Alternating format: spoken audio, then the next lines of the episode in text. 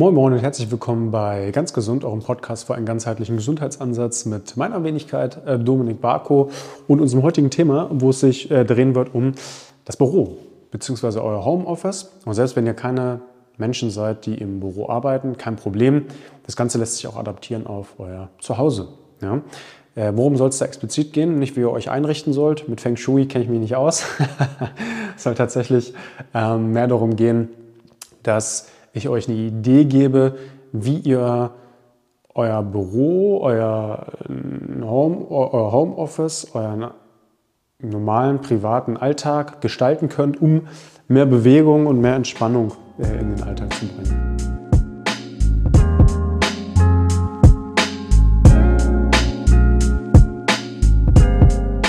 Der aktuelle Podcast wird unterstützt von meinem Partner Everydays. Everydays ist eine Firma, die gerade aus Berlin kommt und sehr interessante, gute, hochwertige Produkte produziert.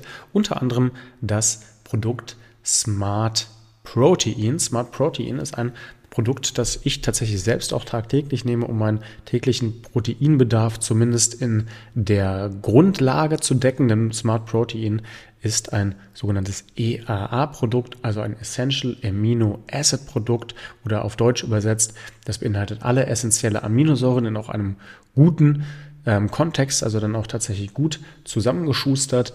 Äh, diese essentiellen Aminosäuren brauchen wir zwangsweise, was der Name essentiell schon vermuten lässt, damit wir auch aus diesen Aminosäuren weitere Aminosäuren bilden können. Und das ist der Grundbaustein für alle unsere Zellen, für unsere Muskulatur.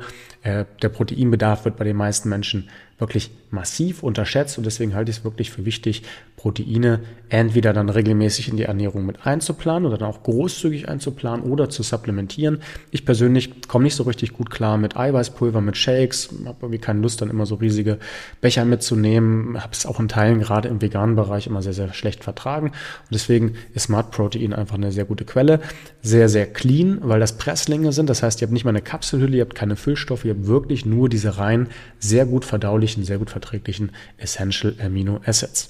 Wenn ihr das Ganze mal ausprobieren wollt, könnt ihr natürlich wie immer auch meinen Code benutzen, MyBodyMind. Damit bekommt ihr nochmal 10% auf alle Produkte von Everydays. Also nicht nur auf die Proteinprodukte, sondern beispielsweise auch auf Energy, Flat Belly äh, und beispielsweise auch Happy. Insgesamt sehr, sehr smarte Firma, sehr, sehr smarte Produkte. Gerne mal ausprobieren mit dem Code MyBodyMind. Findet ihr aber auch als Link nochmal bei mir in der Podcast-Beschreibung. Ich glaube, das ist ähm, zur Zeit, wo Corona geherrscht hatte und wo dann alle ins Homeoffice geflüchtet sind, da absolut untergegangen, weil das bei vielen so eine Hauruck-Aktion war. Äh, dass Büros in Deutschland nicht gut ausgestattet sind, dafür lege ich meine Hand ins Feuer. Das kenne ich als jemanden, der selbst früher viel im Büro gearbeitet hat. Und ähm, ja, dass es zu Hause auch nicht unbedingt den absoluten Fokus hat, das glaube ich auch. Wenn ihr das Ganze jetzt auf YouTube seht, werdet ihr merken, ich werde vielleicht mit der Kamera so ein bisschen hin und her gehen. Bin jetzt nämlich gerade selbst bei mir im Büro äh, und habe da für euch dann vielleicht auch nochmal einen kleinen Einblick, wie äh, das bei mir aussieht, ja? damit ihr auch noch mal ein bisschen Anschauungsmaterial habt. Wie ihr vielleicht auch merkt, äh, bei YouTube habe ich das alles ein bisschen lockerer gestaltet inzwischen. Ich habe irgendwie keine Lust, immer aus der gleichen Perspektive zu erzählen. Macht mir einfach so mehr Spaß und die letzte Folge ist bei euch ganz gut angekommen.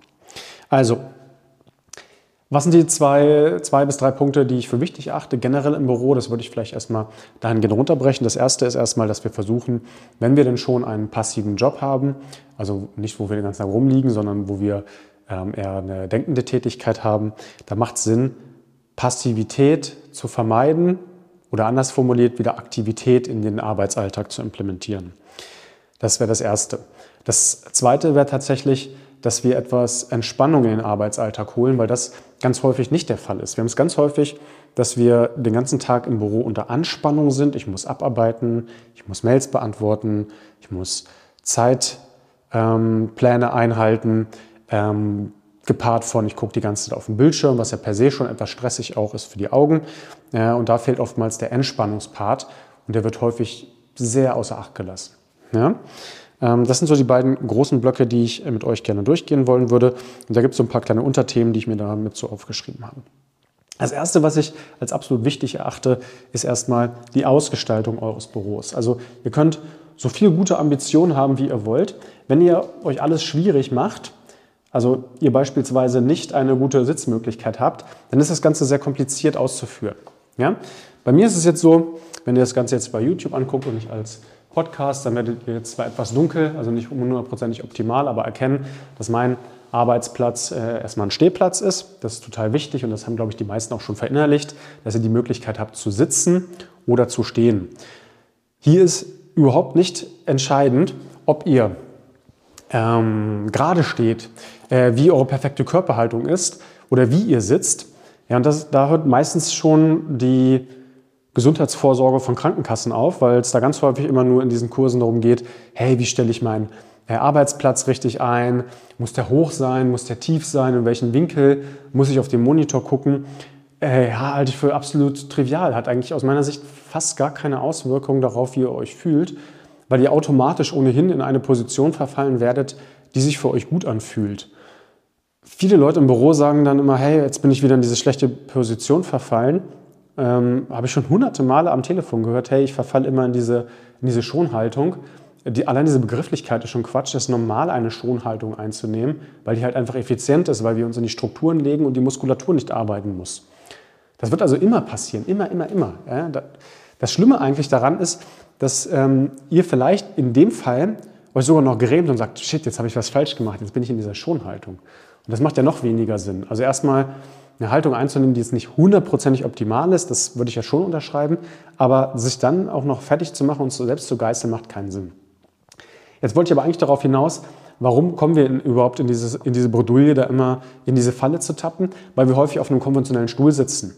Ja, ein konventioneller Stuhl beinhaltet eine Lehne, die ist dafür da, damit ihr euch hinten anlehnen könnt. Das heißt, dass die Rückenmuskulatur nicht arbeiten muss. Und das ist nicht unbedingt Sinn und Zweck eures Lebens, dass die Rückenmuskulatur nicht arbeitet. Die soll ja arbeiten, die soll auch richtig benutzt werden. Denn wenn sie nicht benutzt wird, kommt der Use it or lose it Effekt, die Muskulatur wird abgebaut. Keine gute Idee. Ja? Das heißt, ihr solltet euch generell erstmal ein Sitzmöbel ohne Lehne holen, damit ihr tatsächlich lernt, wieder die Rückenmuskulatur zu aktivieren. Ich selber habe da ein äh, Paleo-Chair von meinen Kollegen Strong Flex. Ganz viele Grüße an dieser Stelle. Äh, könnt ihr auch bei mir auf der Homepage finden, gibt es mal irgendwie ein paar kleine Rabattcodes. Äh, aber deswegen empfehle ich das nicht, sondern einfach, weil die cool sind. Denn äh, ihr könnt damit tatsächlich in jeder möglichen Sitzposition ähm, sitzen, ihr könnt da Dehnübungen machen, ihr habt einfach die mögliche Flexibilität. Äh, aus meiner Sicht gibt es einfach keine genialere Erfindung, keine genialere Idee. Dann solltet ihr, wenn ihr schon oder wenn wir schon von Mechanik reden, schon so ein bisschen darauf achten, dass ihr den Monitor ja, ähm, erstmal groß habt, damit ihr nicht die ganze auf so einen kleinen Zwuckelbildschirm guckt und dass ihr ihn tendenziell eher nach oben stellt. Ja, also es wird irgendwie komischerweise ganz häufig äh, auch wieder von Krankenkassen und Co. unterrichtet, dass der Monitor eher nach unten äh, gucken oder sein äh, geführt werden sollte. Das führt aber dazu, dass ihr eure Augenlider tendenziell eher nach unten richtet und wenn ihr eure Augenlider nach unten richtet, werdet ihr müde. Wollt ihr ja in der Regel beim Arbeiten nicht, ihr wollt ja äh, leistungsfähig sein und da ist äh, Müdigkeit nicht unbedingt die genialste und beste Idee. Also, wenn wir dann schon bei Mechanik sind, wie gesagt, Stehtisch, Paleo-Chair mal drüber nachdenken und auch mal gucken, ob man seinen Monitor eher etwas hochstellt, dann werdet ihr nämlich nach oben gucken und niemand schläft mit nach oben guckenden Augen ein. Ihr werdet immer nach unten gucken, die Lider werden schwer und dann kommt ihr auch in so eine Müdigkeit. Also könnt den Körper da quasi selbst ein bisschen supporten, indem ihr äh, nach oben guckt. Wenn wir schon beim Thema Augen sind, also beim Thema Gucken, ist es auch recht klar, dass wir in der heutigen Zeit sehr viel damit konfrontiert sind, dass wir Gegenstände auf einem sehr kurzen Abstand angucken.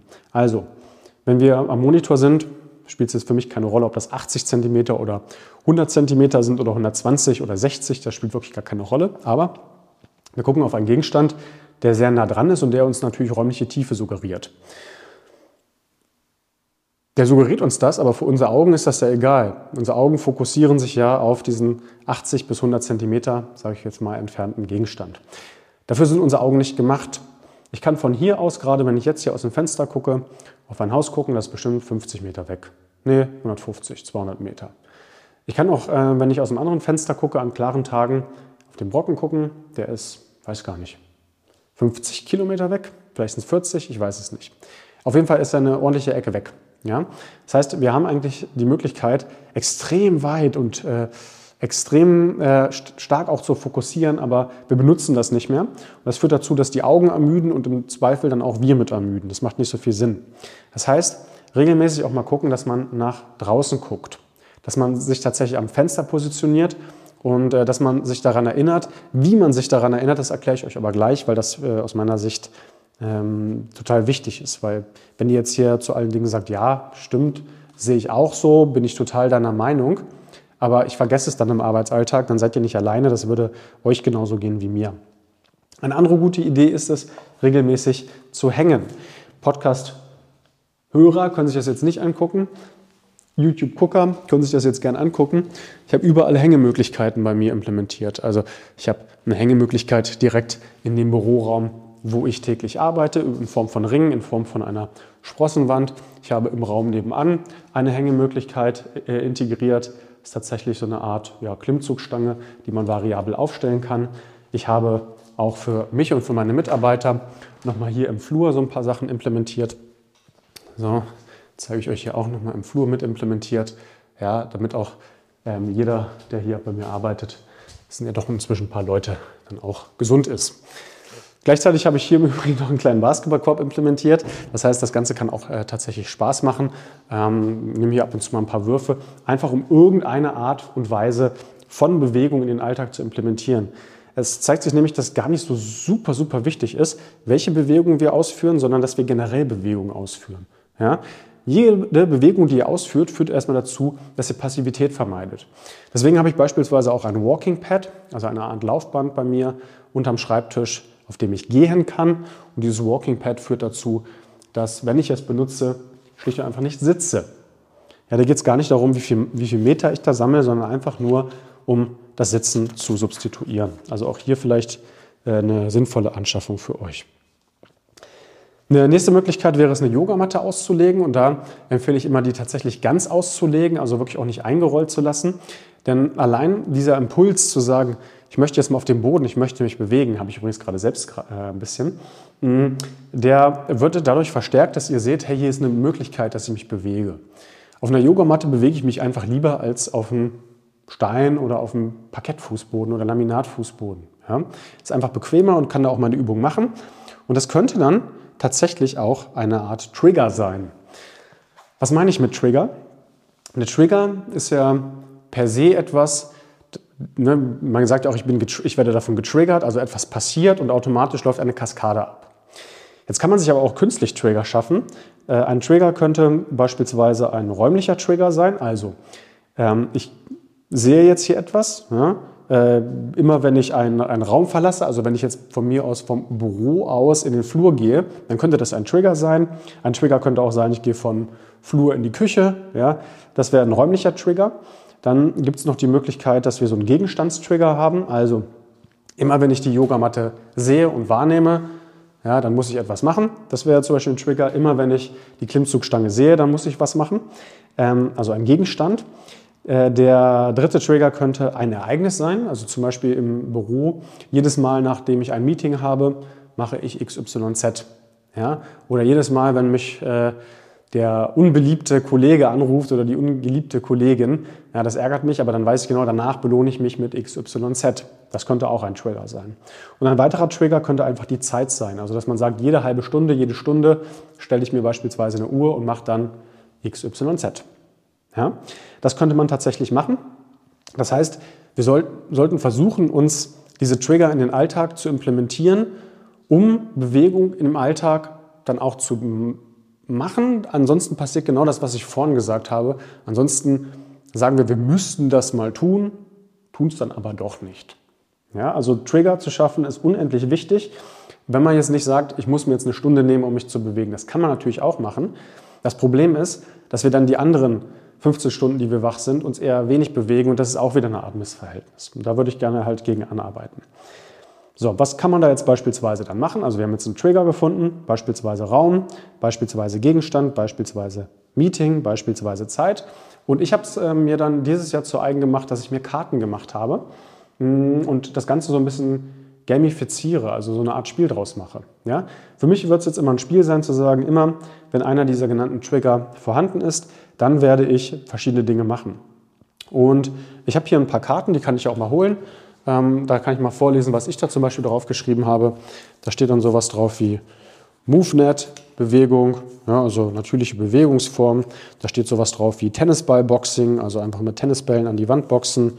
Da steht sowas drauf wie Turkish Get Up, eine gute Übung. Jonglieren aber auch. Ähm, dann hier noch ein paar Fitnessübungen. Äh, Pharma Carries, also beispielsweise einfach schwere Dinge kurz mal tragen. Ähm, einbeinige Sprünge. Armdrücken mit meiner Kollegin Lisa. Die weiß noch nichts davon. Äh, ja, mal gucken. Noch lache ich, aber wenn sie mich dann zu Boden drückt, dann habe ich Pech gehabt. Animal Moves, das wisst ihr ja, dass ich das gerne mag. Boxing, ich habe ja auch hier einen Boxsack. Oder beispielsweise sowas wie Jumping, also einfach ein bisschen rumspringen. Ja? Das könnten Trigger sein, die sich auf Bewegung ähm, spezialisieren. Jetzt habe ich aber eingangs gesagt, es geht ja nicht nur um Bewegung, sondern auch um Entspannung. Auch wenn dieser Part jetzt in diesem Video ein bisschen, ein bisschen kürzer ist, ist die Idee das gleiche. Die Idee ist wieder, wie kann ich mir den Entspannungspart so einfach wie möglich machen? Also wie kann ich es über Trigger dann schaffen, dass ich mich entspanne? Und das könntet ihr genauso benutzen. Ihr könntet sagen, wenn ich an der Klimmzugstange vorbeigehe, hänge ich mich mal aus. Also habe ein bisschen körperliche Entspannung und gehe da ganz tief in die Atmung. Ja, das ist beim Aushängen übrigens besonders interessant, weil man da mal versuchen kann, sich in den Brustkorb zu begeben. Ihr könntet auch sagen, die Yogamatte, an der ich immer vorbeigehe, die ausgerollt ist, immer wenn ich drüber gehe oder wenn ich dran vorbeigehe, definiert das, wie ihr möchtet, setze ich mich kurz hin und nehme drei tiefe Atemzüge. Ich mache eine Meditationsform, 1 bis 8, 4, 7, 8, 4 ein, 7 aus. Ja? Ähm, Box Breathing. Es gibt da so viele Dinge, die wir tatsächlich auch bei uns im Coaching unterrichten, die man dann einfach mit diesen Triggerpunkten auch benutzen kann, um sie dann auch in den Alltag zu implementieren. Ähm, ihr könnt natürlich das auch wieder an räumliche Trigger heften. Ich persönlich habe beispielsweise äh, einen zusätzlichen Trigger, ähm, den ich im Alltag habe. Ich habe mir immer mal äh, so einen Slogan für mich selbst ausgedacht. Ich mache Wartepausen zu Atempausen. Also beispielsweise, pardon, wenn ich ähm, im Supermarkt an der Kasse stehe, bin ich früher immer so mh, hm, unnötig nervös geworden, weil ich dachte, oh, die Zeit und ich habe dann aufs Handy geguckt. Und inzwischen sage ich mir, wenn eine lange Schlange ist, geil, ist meine Atempause. Ich kann die einfach benutzen, um eine schöne Atemsession zu machen. Merkt keiner, ich bin entspannt, anstatt mich anzuspannen. Ich werde danach sogar entspannter als vorher und freue mich jetzt sogar auf eine negativ geframte Sache. Auch hier könntet ihr natürlich wieder sowas an ein Meeting anschließen, vor ein Meeting anschließen, immer wenn ihr mit dem nervigen Kollegen sprecht, das Ganze machen. Also auch hier sind tatsächlich keine Grenzen gesetzt. Das Ganze könnt ihr auch nochmal überziehen mit dem großen Thema Achtsamkeit. Also ihr müsst das nicht nur mit Entspannungsübungen machen, sondern ihr könnt das tatsächlich auch mit Achtsamkeit machen. Dass ihr jedes Mal, wenn ihr an der Matte vorbeigeht, mal sagt, ich lasse mal meine Sinne spielen zum Beispiel. Ich höre mal, was ich hier höre. Ich rieche mal, wie die Luft hier ist. Ich sehe mal, was sich hier im Raum befindet, was mir vielleicht noch nie aufgefallen ist, weil ich das nicht wahrnehme. Ja, ähm, ja alles eine Möglichkeit. Das sind natürlich auch Dinge, die man immer im Alltag noch benutzen kann, in Gesprächen beispielsweise. Also ihr könnt auch sagen, ich übe Achtsamkeit, weil ich oder wenn ich immer mich mit einem Kollegen treffe, das ist im Homeoffice natürlich schwierig. Das geht natürlich über, über Videochat auch einigermaßen, aber schöner ist natürlich in Realita. Und immer wenn man da gegenüber ist, kann man sich beispielsweise eine Achtsamkeitsübung setzen. Ich höre demjenigen bewusst zu. Ich gucke demjenigen mal bewusst in die Augen und ins Gesicht und schaue mal, hey, wie reagiert er? Wirkt er gestresst? Sodass man dann vielleicht sogar mal eine Rückfrage stellen kann. Hey, ist alles okay bei dir? Du blinzelst so oft. Oder hey, du hast auf einmal so ein schnelles Sprechtempo, bist du gerade im Stress? Oder auch einfach mal nur auf das hört, was er sagt und ihn mal ausreden lässt und das mal wirken lässt, anstatt gleich zu sagen, ah, jetzt kommt der nächste Impuls, jetzt muss ich weiter erzählen. Ja? Auch das wäre eine Möglichkeit.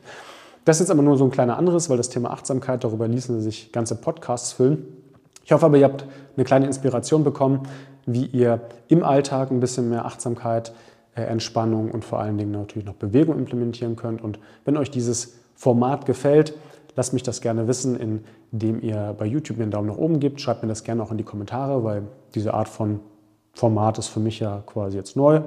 Ähm, und wenn ihr bei Spotify das Ganze hört, freue ich mich ohnehin immer, wenn ihr mir ähm, tatsächlich eine 5-Sterne-Bewertung gebt. Ich weiß, das haben viele schon gemacht, aber mindestens 70 Prozent der Hörer haben das noch nicht gemacht und Hörerinnen. Deswegen könnt ihr mir einfach eine 5-Sterne-Bewertung geben, damit wird der Podcast besser gelistet.